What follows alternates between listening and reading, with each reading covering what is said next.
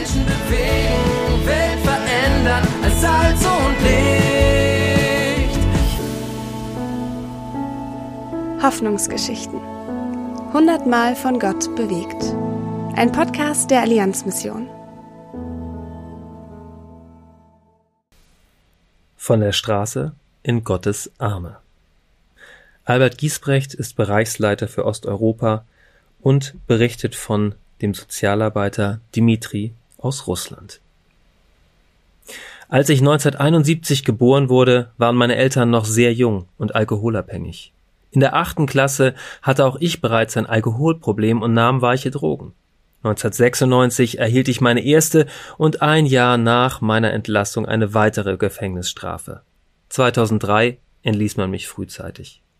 Ich trank wieder, nahm Drogen und verlor meine Wohnung.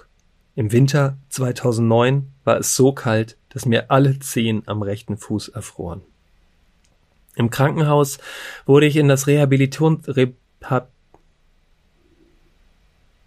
Im Krankenhaus wurde ich in das Rehabilitationszentrum für Obdachlose geschickt. Dort lernte ich zwei Missionare kennen.